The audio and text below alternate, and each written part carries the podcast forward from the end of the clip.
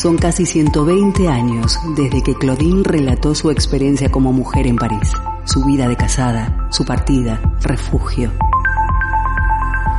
Hoy Claudine camina por las calles de Bilbao, respira, siente, se emociona y observa qué ha sucedido con las mujeres contemporáneas, sus luchas, reivindicaciones, derechos y su sexualidad. Hoy Claudine llega a Bilbao. Bienvenidas amigas a una edición más de nuestro programa feminista Claudine en Bilbao, el programa número 11 de esta tercera temporada. Claudine en Bilbao es un proyecto feminista que se realiza gracias a la colaboración de Asociación Camino al Barrio y la Diputación Foral de Vizcaya. Mi nombre es Matilda Noriega y junto a Miguel Ángel Puentes, que me acompaña como siempre en controles, estamos muy contentos de poder saludarlas en todo el mundo gracias a nuestra emisión vía www.candelaradio.fm.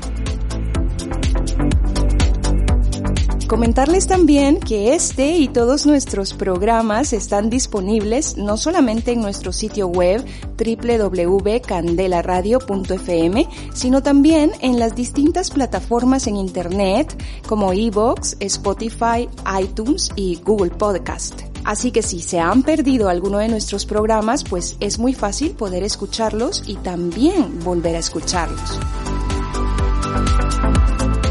Transmitimos desde las instalaciones de Candela Radio para todo el mundo y es así como damos comienzo a nuestra edición 11 de nuestro programa feminista Claudine en Bilbao.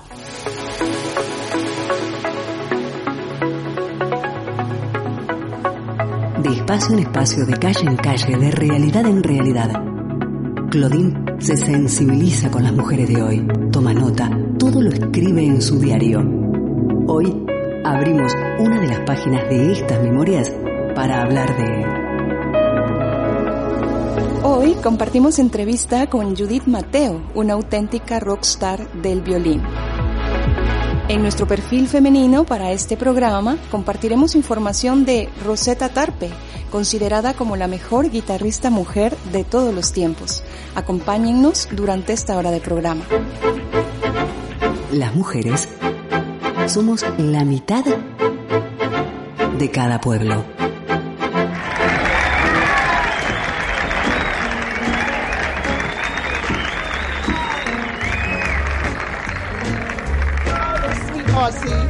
all the sweet horsey. Oh, this is the wonderful time of my life.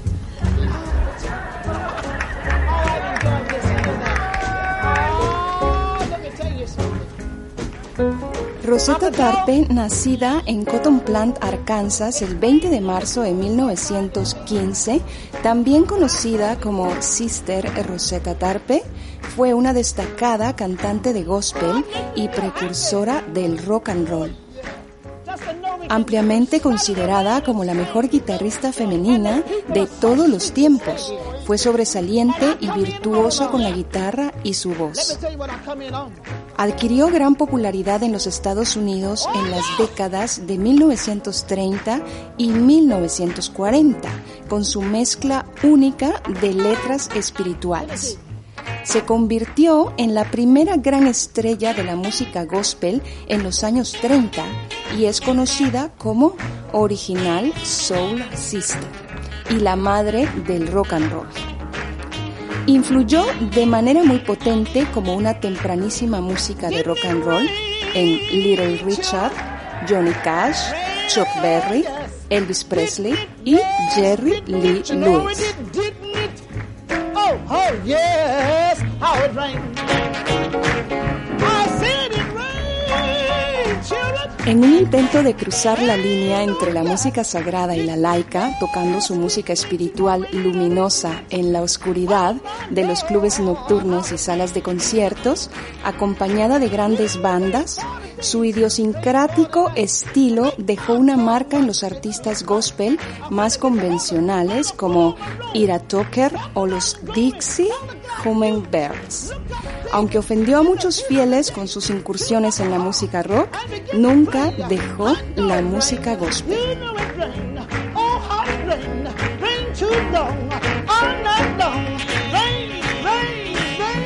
Nacida Rosetta Nubin en Cotton Plant, Arkansas, empezó a tocar y cantar a la edad de cuatro años.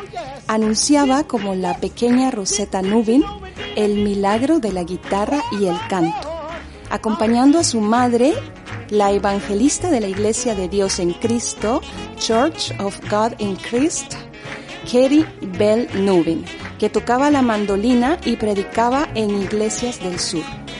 Expuesta al blues y al jazz en el sur y después de que su familia se mudara a Chicago en los años 20, empezó a tocar blues y jazz en privado mientras seguía tocando gospel en eventos públicos. Su estilo único reflejaba estas influencias laicas. Tocaba las notas como los músicos de jazz y pinzaba la guitarra como Memphis Minnie, la más prolífica y popular mujer del blues de la época sino de la historia.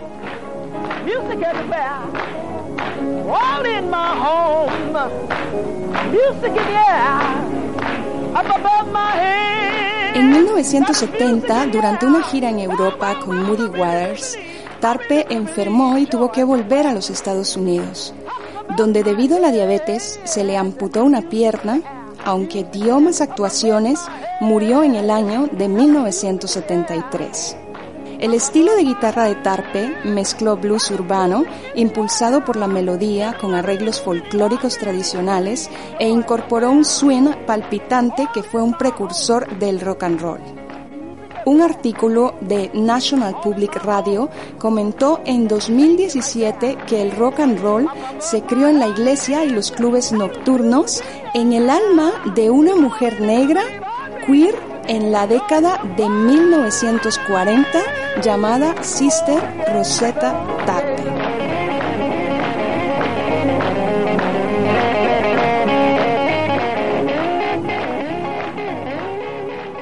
A continuación escucharemos un primer tema musical en la ejecución de Rosetta Tarpe, esto es When I First Saw the Lord.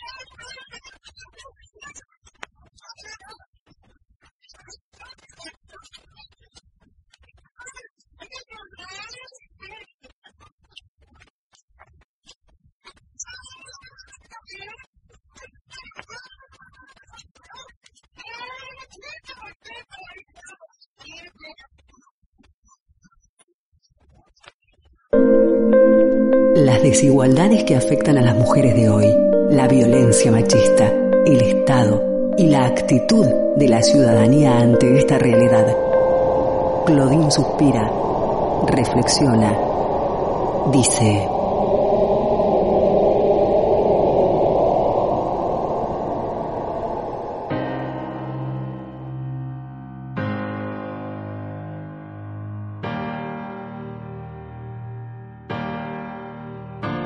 Con más de un millón de escuchas en Spotify, Judith Mateo se consolida como la única mujer violinista rockera en España y en septiembre de 2020 edita un séptimo álbum, El alma de un violín, siendo este un recopilatorio de los grandes éxitos de toda su carrera, pero con seis temas inéditos. Durante la pandemia, Judith no ha dejado de trabajar y ha editado El otoño invierno y primavera de Vivaldi, para así cerrar un ciclo de las cuatro estaciones del gran compositor italiano y darnos su perspectiva más actual, fusionando la música clásica y el rock más puntero. Judith Mateo, queremos darte la más cordial bienvenida a nuestro programa feminista Claudine en Bilbao. Hola, ¿qué tal? Encantada de estar aquí. Gracias a ti, es un placer tenerte. La proyección internacional de Judith Mateo comenzó en Irlanda, donde pasó tres años nutriéndose de la música tradicional y desde su primera gira ha ido conquistando al público de los principales escenarios y festivales españoles.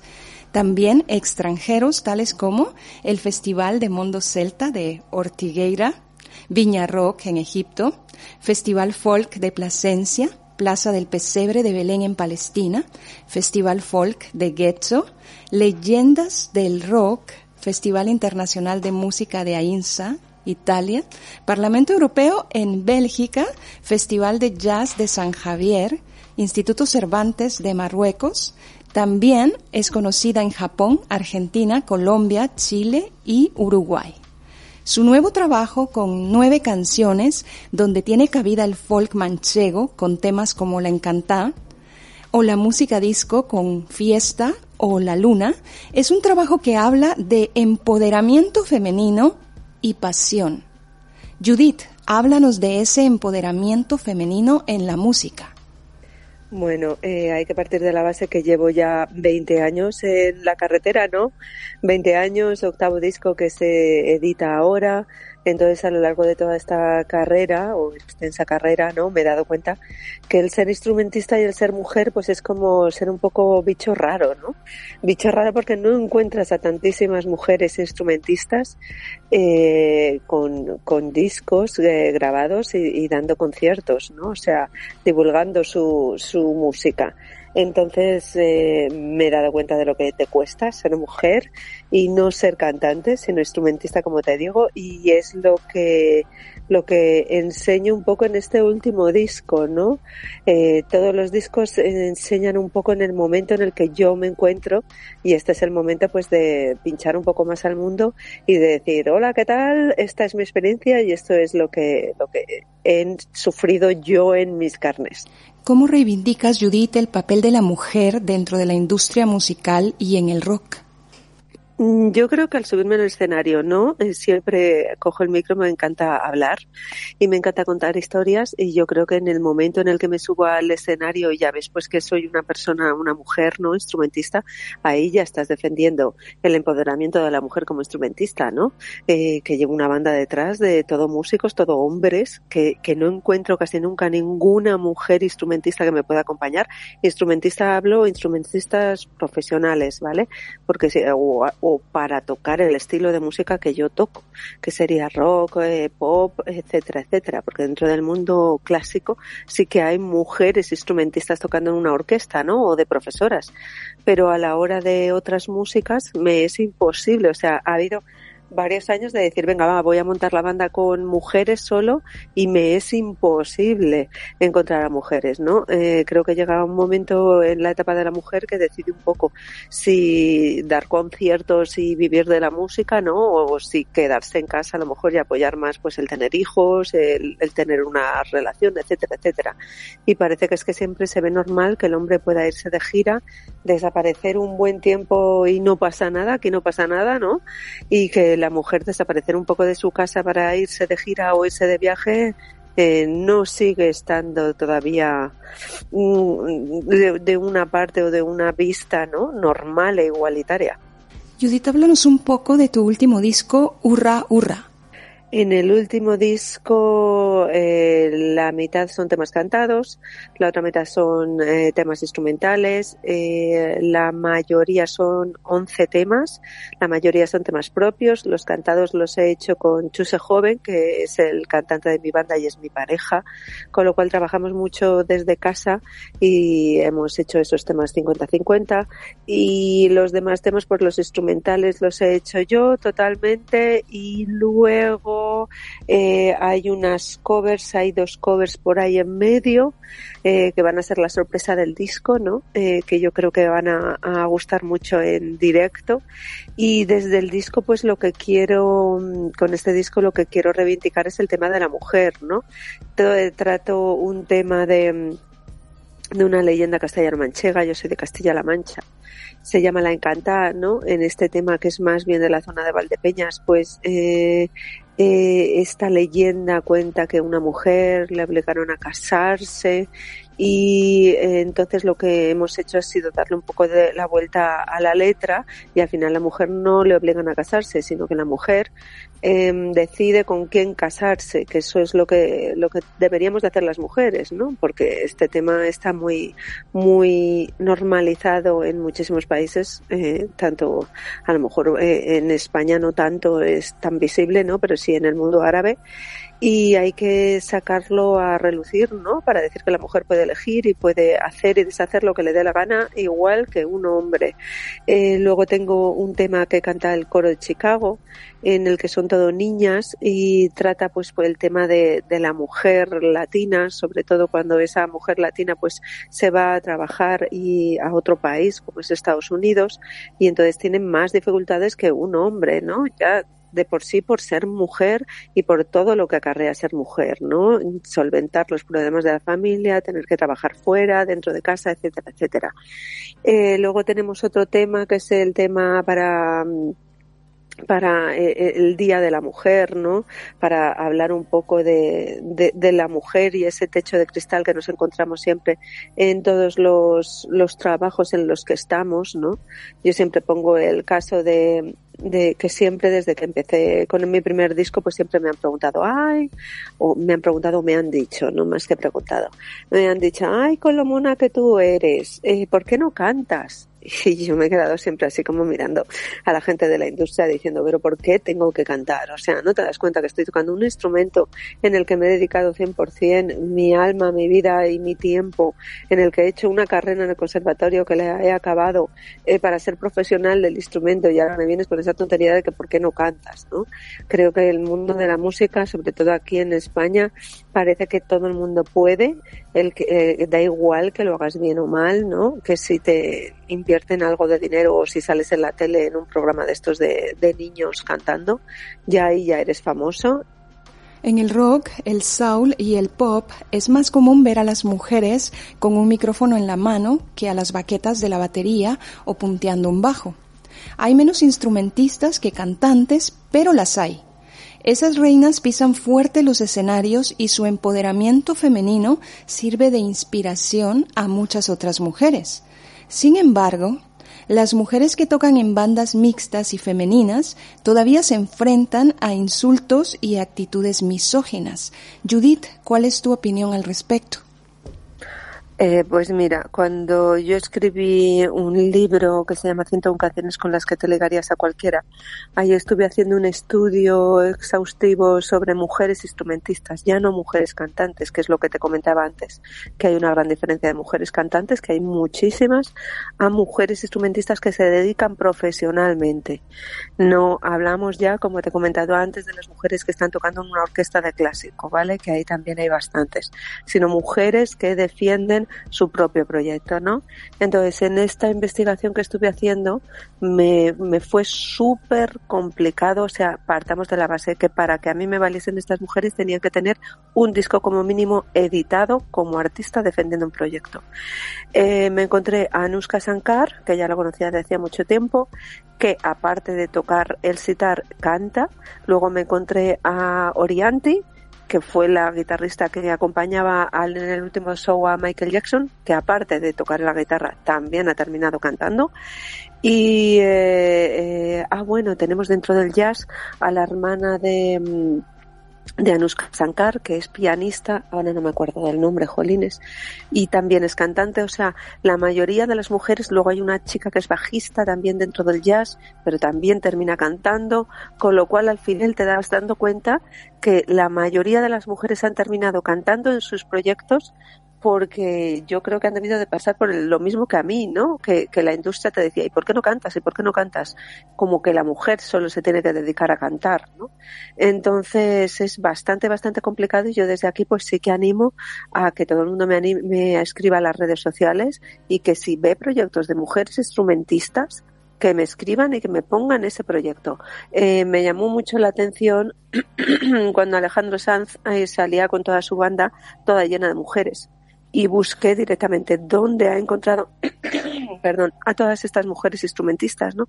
Me di cuenta que la banda, la banda tenía base en Miami y eran casi todas cubanas, ya que en Cuba se estudia muchísimo música, venezolanas, que también hay un gran, gran apoyo en Venezuela con todas las orquestas de clásico, ¿no? Toda, toda la, la, lo metida que está la cultura, que, que parece que es una cosa normal y corriente que ojalá llegase nuestro país a lo mismo, ¿no? En que se estudiase música como quien estudia matemáticas o estudia cualquier, cualquier otra asignatura, ¿no? Entonces al final es como que por lo menos en mi país a mí me sigue costando encontrar a mujeres. Eh, sí que tengo, por ejemplo, el referente dentro de la música gallega, que tenemos a Susana Seibane, que es gaitera, también canta al final, empezó solo como gaitera, pero luego se desarrolló cantando, y a Cristina Pato, que es gaitera, y se fue a vivir a Estados Unidos y ella sigue siendo gaitera y pianista. Pero vamos, sigo detrás de, de cualquier persona que me pueda descubrir. Y en Instagram tengo a dos o tres chicas también que son más jovencitas, que están comenzando con sus proyectos también de, de, fuera de nuestro país y que las voy siguiendo.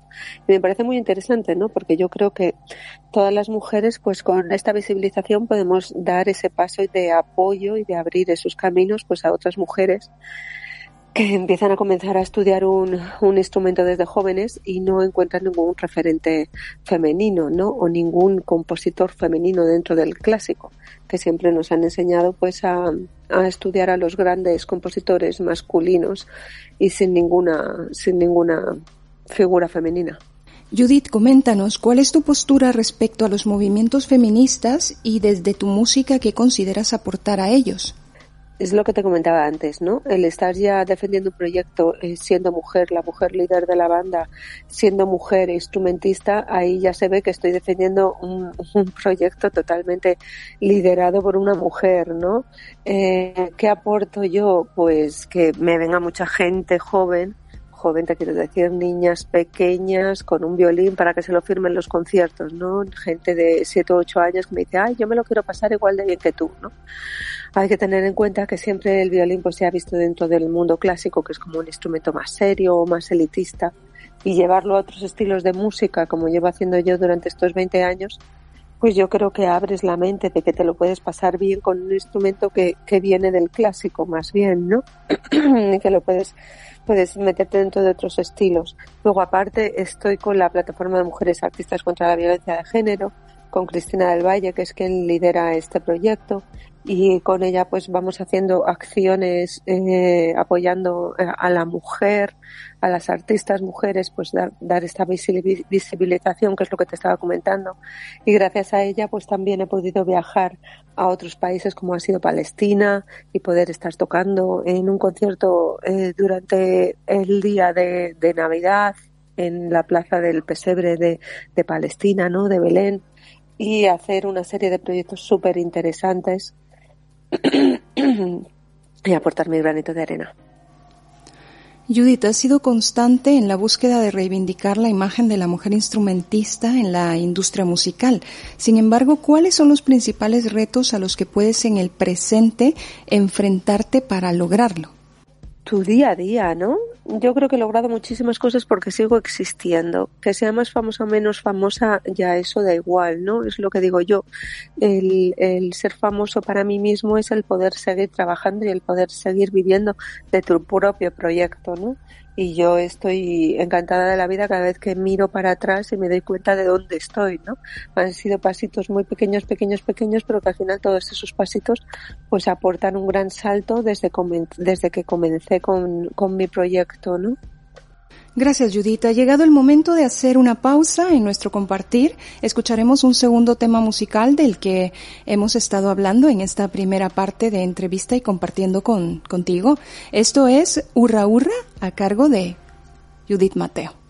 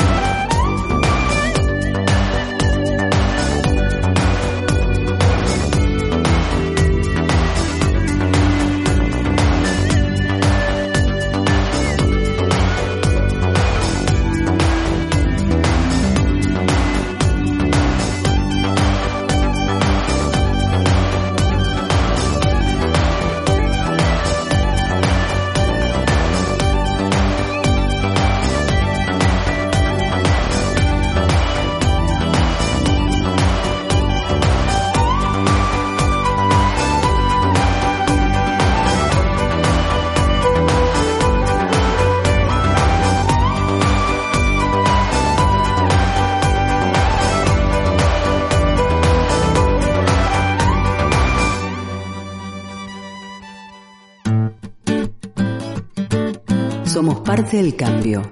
Es imprescindible tomar conciencia de nuestro papel en este presente vital. Debatir, hablar, no estar de acuerdo. Hoy Claudine dialoga con...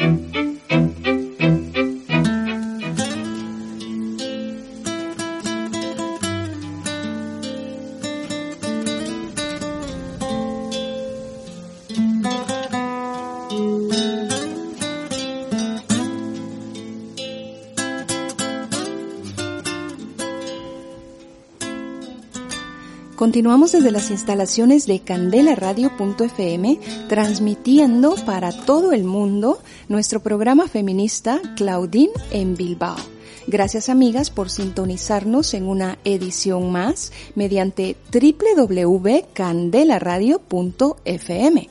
En esta ocasión, pues compartimos entrevista con Judith Mateo, una de las mejores violinistas del sur de Europa. Judith, Hablamos de la industria de la música, pero vale la pena desglosarla un poco. Hay técnicos de grabación, técnicos de sonido, y todo parece que gira en un mundo de hombres. ¿Empieza a existir presencia femenina en estas áreas hoy en día? Sí, sí, empieza, porque además eh, yo es lo que te digo, siempre estoy al oro en redes sociales, ¿no? Y hay una asociación eh, de la industria que se dedica a un poco defender también el lugar de el posicionamiento de la mujer, ¿no? Sobre todo en otros trabajos, como dices tú, técnicos de sonido, producción, postproducción, etcétera, etcétera. Por ejemplo, se me ha olvidado comentaros que en uno de los temas eh, que canta conmigo en el disco nuevo se llama Carolina Padro y esta chica yo la conocí en la grabación en un estudio de, mm, de Cataluña. Ella estaba ahí de ayudante de, de grabación, del técnico de sonido. Resulta que ella estaba estudiando en Londres para ser técnico de sonido. Y cuando estaba haciendo el disco me acordé de Carolina y porque Carolina se cuelga a veces ella cantando algún temita, no está dedicada 100% a ser cantante, pero sí que le mola mucho cantar y tiene una voz muy bonita, ¿no? Y la invité en este, para este disco, para que ella cantase y ese tema pues también está como tratado, masterizado, etcétera, etcétera, por ella. Y da gusto encontrar a mujeres que ya se están posicionando, están teniendo pues un posicionamiento, ¿no? Dentro de, la industria musical que ha sido siempre 100% masculina. Desde pequeñas constantemente se nos ha educado en roles que, bueno, son eh, roles para casarnos, para formar una familia, para ser madres y para vivir una vida en una casa. ¿Crees, eh, cuando hablábamos anteriormente de, de la maternidad, nos, eh, nos, ejemplificabas muy bien eh, respecto de que muchas veces esto pueda influir eh, para ser una dificultad también y tomar la decisión de, de hacer música, estar de giras, pisar los escenarios, ser incluida en proyectos eh, ¿Consideras tú que las dificultades para la conciliación familiar y profesional puedan ser verdaderamente una causa o es más que todo eh, normas que se nos inculcan socialmente para que no nos atrevamos como mujeres a pisar otros espacios? Bueno, yo creo que se nos inculca y aparte es la mujer la que tiene dentro de su vientre a un bebé si quiere tener un, un niño, ¿no? Entonces eh, también hay que partir de la base que somos diferentes tanto del cuerpo humano del hombre que de la mujer. Entonces yo lo que me he dado cuenta a lo largo de toda mi vida, que la mayoría de las artistas, aunque sean cantantes, al final, si se han dedicado 100% a su carrera, no han tenido niños. ¿Por qué? Porque de repente tú te quedas embarazada y lo mismo tienes que hacer recurso, ¿no? O no puedes viajar.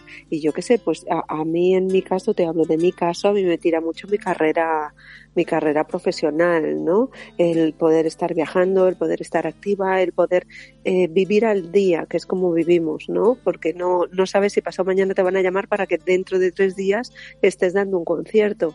Entonces tienes que sopesar mucho qué es lo que te gusta a ti en tu vida y qué es lo que quieres hacer y luego también hay otro factor del tiempo, que el tiempo al final va volando, pasa volando y te vas dando cuenta que cuanto más vas trabajando, más egoísta también te conviertes en querer tu profesión y ponerla a un primer estado, por decirlo de alguna manera, como han hecho los hombres toda su vida, ¿no?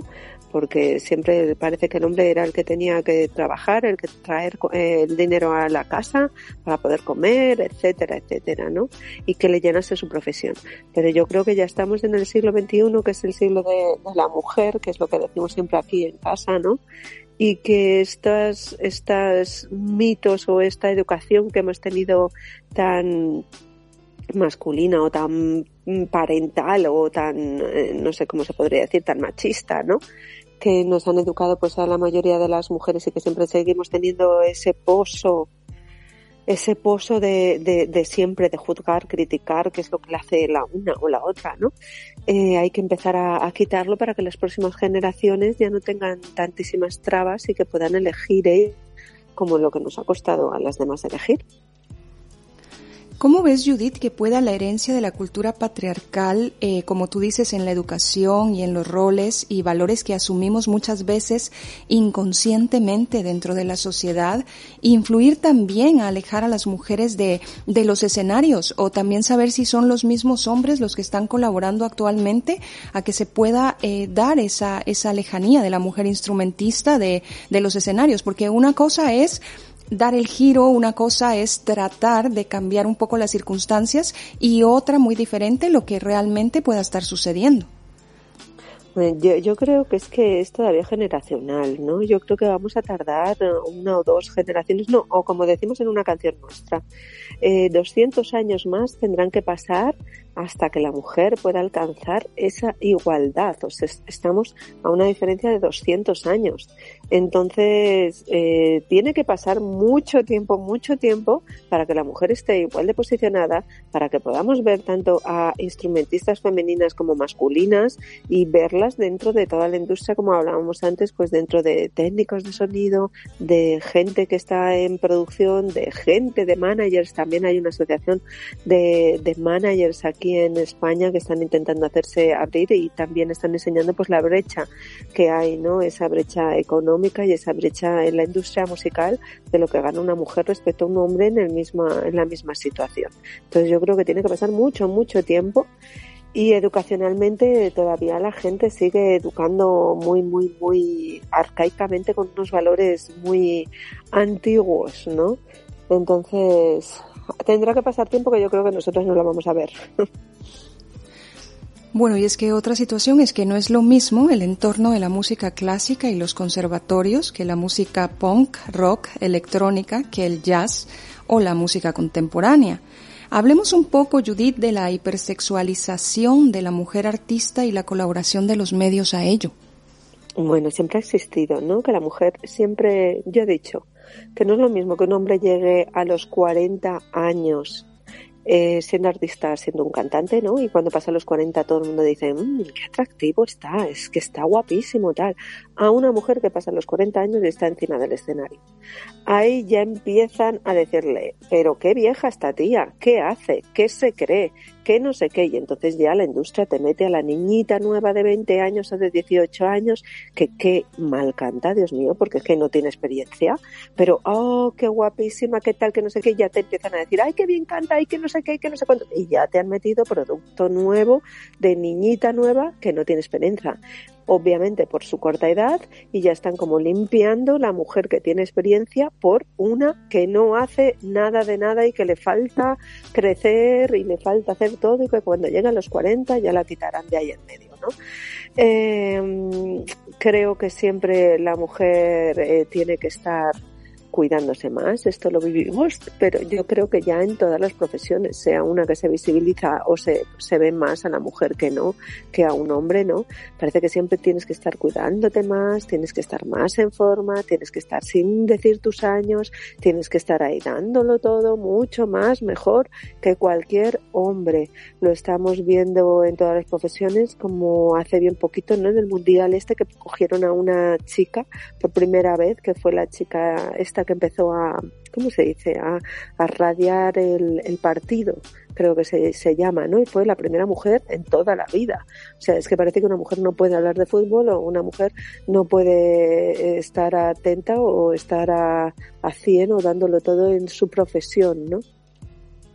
Exactamente. Y bueno, también el que haya tan pocas mujeres instrumentistas sobre los escenarios, ¿esto tú consideras que influye o que predispone a la iniciativa de otras mujeres para tocar un instrumento y querer llegar a un escenario? No solamente tocar un instrumento como pues se suele hacer en los tiempos libres, pero para dejarlo allí y luego especializarte en otras, en otras áreas, sino tocar un instrumento y llegar a los escenarios. Eh, es que es un trabajo muy sacrificado, sacrificado por lo que te decía, se vive muy al día. Por mucho que tú pongas las giras, siempre alrededor de la gira va saliendo cosas y tienes que estar centrado en ello, ¿no? O ahora, por ejemplo, que estás en promoción, tienes que estar centrado en ello, ¿no? Y no muchas mujeres o, o, o quieren o, o, les gusta mucho su profesión o llegan a un momento de su vida que se quieren dedicar a, a, tener una familia. Y es lo que te decía que físicamente el hombre y la mujer somos totalmente diferentes, ¿no? Pero, y, y yo creo que ese es el momento en el que se parte todo, ¿no? la diferencia entre una mujer de orquesta o una, una profesora de instrumento que esté trabajando en el conservatorio, pues que cuando está embarazada se pide la baja, se va, vuelve, lo que sea. Al estar profesionalizado y estar tocando en vivo y en directo pues un montón de conciertos y estar en activo, pues al final es que tienes que renunciar a toda tu vida privada para estar dedicándote 100%. Y yo creo que o, o la mayoría no puedo hablar de parte de las demás mujeres. ¿Por qué no se dedican? No lo entiendo, ¿no? Eh, o, o, no están preparadas para dar ese paso para adelante o prefieren dar un paso hacia el lado que no es para, no es para atrás, ¿no? Y formar familia y es que hay unas cosas que no se pueden llevar a la vez. Entonces yo no sé cuál llega a ser el, el gran problema, si es problema de elección o es problema también de muestra, ¿no? De muestra quiero decir, porque no nos hemos visibilizado tantísimo como el hombre y entonces las niñas pequeñas no pueden ver un reflejo de ellas en una persona que está en el escenario y decir yo puedo hacer eso y entonces se van a otra profesión. Y es que además los medios hipervisibilizan a la mujer cantante, aunque muchas veces hayan mujeres cantantes que no canten frente a las mujeres instrumentistas. Entonces, eh, Judith, ¿crees que la mujer eh, música, que la mujer instrumentista tiene que ser perfecta y consideras que se le exige más nivel para demostrar su valía y obtener credibilidad desde los puntos de vista masculinos? Hay varios problemas de base, yo creo. Uno sería la base musical, que hablo de mi país, de aquí de España, que no tenemos una gran base musical, entonces parece que si tus canciones no tienen letra, no van a ningún sitio y aburren a la gente, esto, por ejemplo, en los años 60, 70 no pasaba porque yo, mi madre me lo ha comentado, ¿no? Que cuando ella era joven, en los 70, cuando empezaban las discotecas aquí, había músicas instrumentales. Había temas instrumentales en los que ellos bailaban en la discoteca y les gustaba un montón, ¿no? Eso parece que desapareció. Flun, hicieron como un corte y entonces cambiaron los estilos totalmente y solo era música cantada con lo cual es una base de lo que nos han metido, ¿no? El producto que está hinchado de dinero, eso es lo que gusta porque está hinchado de dinero y porque nos lo han metido por las orejas en todas las radios, en todas las televisiones, etcétera, etcétera, etcétera, porque eso es la industria musical, ¿no? Entonces, esa es una de las razones de por qué eh, la música instrumental no está tan valorada como la música cantada, y otra, otra sería a la hora de, diferenciar, sí que te viene el, típico machirulo. O sea, yo los he tenido de compañeros en, en mi banda, ¿no? De gente con, con la que trabajas y son unos déspotas. Y yo hacer la pregunta, oye, he visto a esta chica tocar la guitarra, ¿qué opináis? Y me dicen, hombre, para ser tía no toca nada mal. Ese comentario me lo han llegado a decir a mí en mi cara, compañeros míos. Y yo los he mirado y les he dicho, eres un, cabronazo. O sea, como que para ser tía. O sea, hasta ellos mismos se creen con un empoderamiento que no lo tenemos la mujer todavía, ¿no? Eh, yo creo que para llegar a tocar eh, música o para llegar a un nivel, que yo se lo digo a mis alumnos, yo sigo dando clases de, de violín, ¿no? Y les digo, es que la finalidad de la música no es que toques mejor que otro, mejor que otro, ¿no? No es la perfección, sino es lo que tú quieras llevar y comunicar con esa música y qué es lo que quieres transmitir. Si quieres transmitir que la gente se lo pase bien y la gente se lo pasa bien, ya está, esa es tu finalidad. Si tú quieres divertirte con la música, esa es la finalidad, ¿no? pero no en la perfección. En la perfección no está eh, lo bonito lo mejor. Pero es que es complicado. Judith, vamos a volver un poco al pasado. Queremos preguntarte, cuando compraste tu primer violín, ¿existió un apoyo en tu entorno inmediato para hacer música? Tengo la suerte de que mi abuelo era músico. Entonces, en mi familia somos dos chicas, así que yo no sé ya si por obligatoriedad o por, mm, quiero decir que somos dos chicas que las dos tuvimos la oportunidad de poder ir al conservatorio, que no sé si hubiese habido, si hubiésemos tenido un, un hermano varón a lo mejor hubiésemos notado esa discriminación por mujer, no lo sé, porque obviamente mi padre era machista, como cualquier padre de, de esa época, ¿no? Pero yo creo que entonces no le debió de quedar otra e intentar inculcarnos que el todo se puede si quieres, con esfuerzo y con trabajo. Vuelvo a que mi abuelo era músico, con lo cual no nos apuntaron al conservatorio, tanto a mi hermana como a mí, con siete años. Y esa es la suerte que yo he tenido, ¿no? Que desde los siete años yo he estado aprendiendo música, donde mi casa, en mi casa, el valor de la música y de la cultura musical era primordial. O sea, yo me acuerdo de pequeña que no veíamos la tele, sino que escuchábamos música y nos ponían música y vamos a bailar o baila, no sé qué. O sea, donde la cultura ha jugado un papel más importante y entonces el desarrollo de mi vida, de decir en el momento adecuado de yo quiero terminar de los estudios de, de secundaria y me quiero dedicar al conservatorio para terminar el conservatorio. Ahí me dijeron, fenomenal, cosa que había eh, compañeros míos del conservatorio que era como, ¿y tú qué vas a hacer? No, no, a mí en mi casa no me dejan dedicarme a la música, qué tontería, que no sé qué.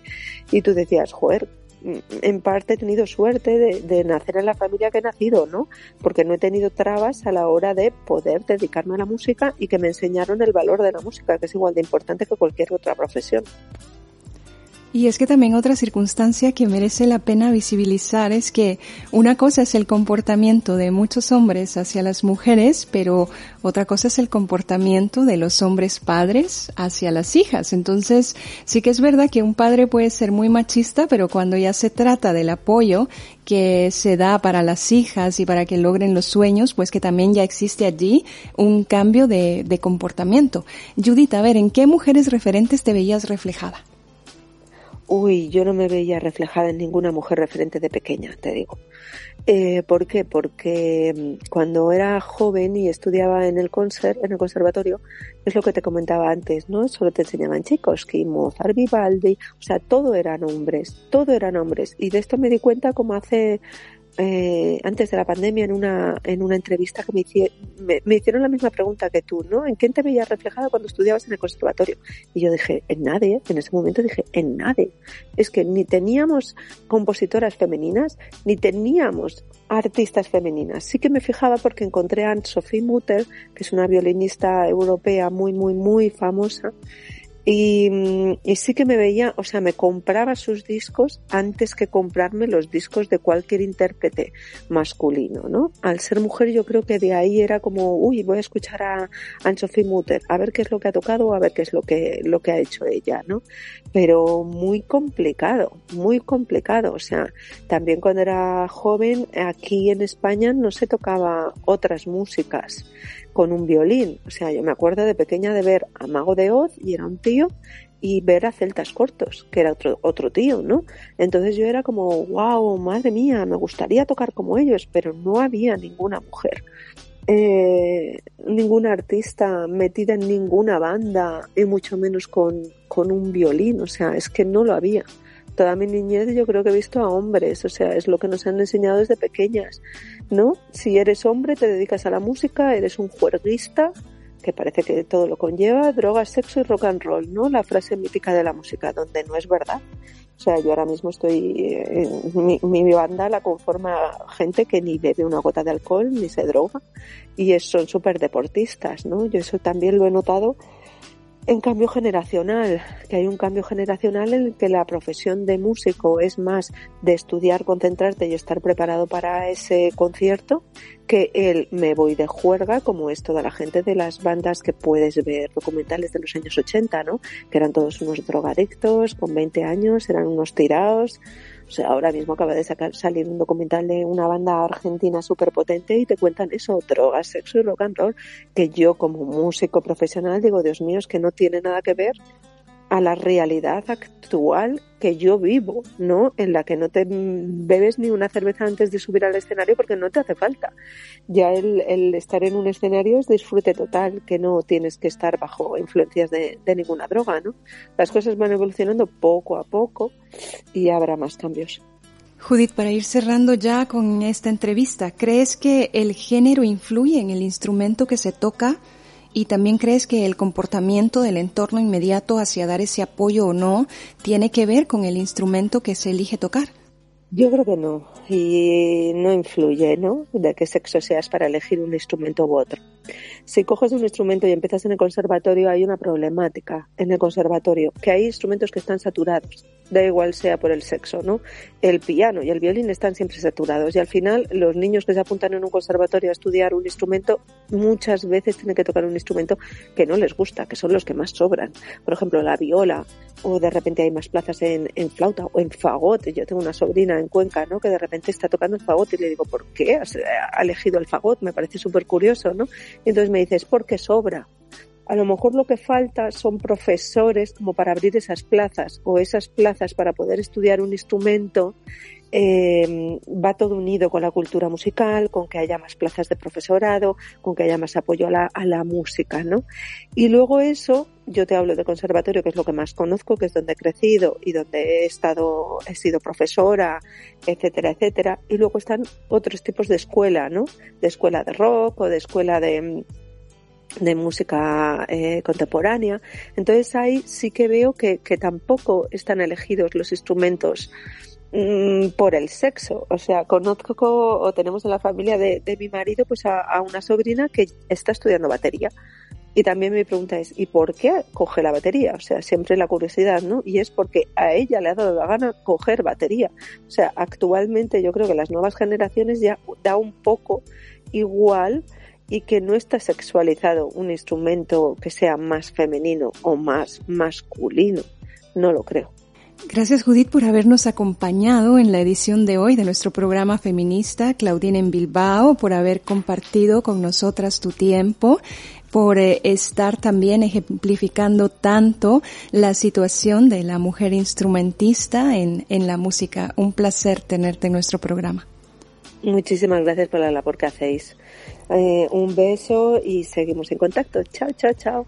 Un beso y un abrazo para ti también. Y es de esta manera, amigas feministas, que estamos llegando al final también de nuestro programa en la edición de hoy de este proyecto feminista, Claudine en Bilbao, que llega a todas ustedes alrededor del mundo gracias a la colaboración de Asociación Cultural Camino al Barrio y también de la Diputación Foral de Vizcaya. Un verdadero placer haber compartido esta entrevista maravillosa con Judith Mateo y pues vamos a despedirnos con un tercer tema musical, también de Judith Mateo. ¿El nombre del tema? Haz lo que te dé la gana. Hasta la próxima.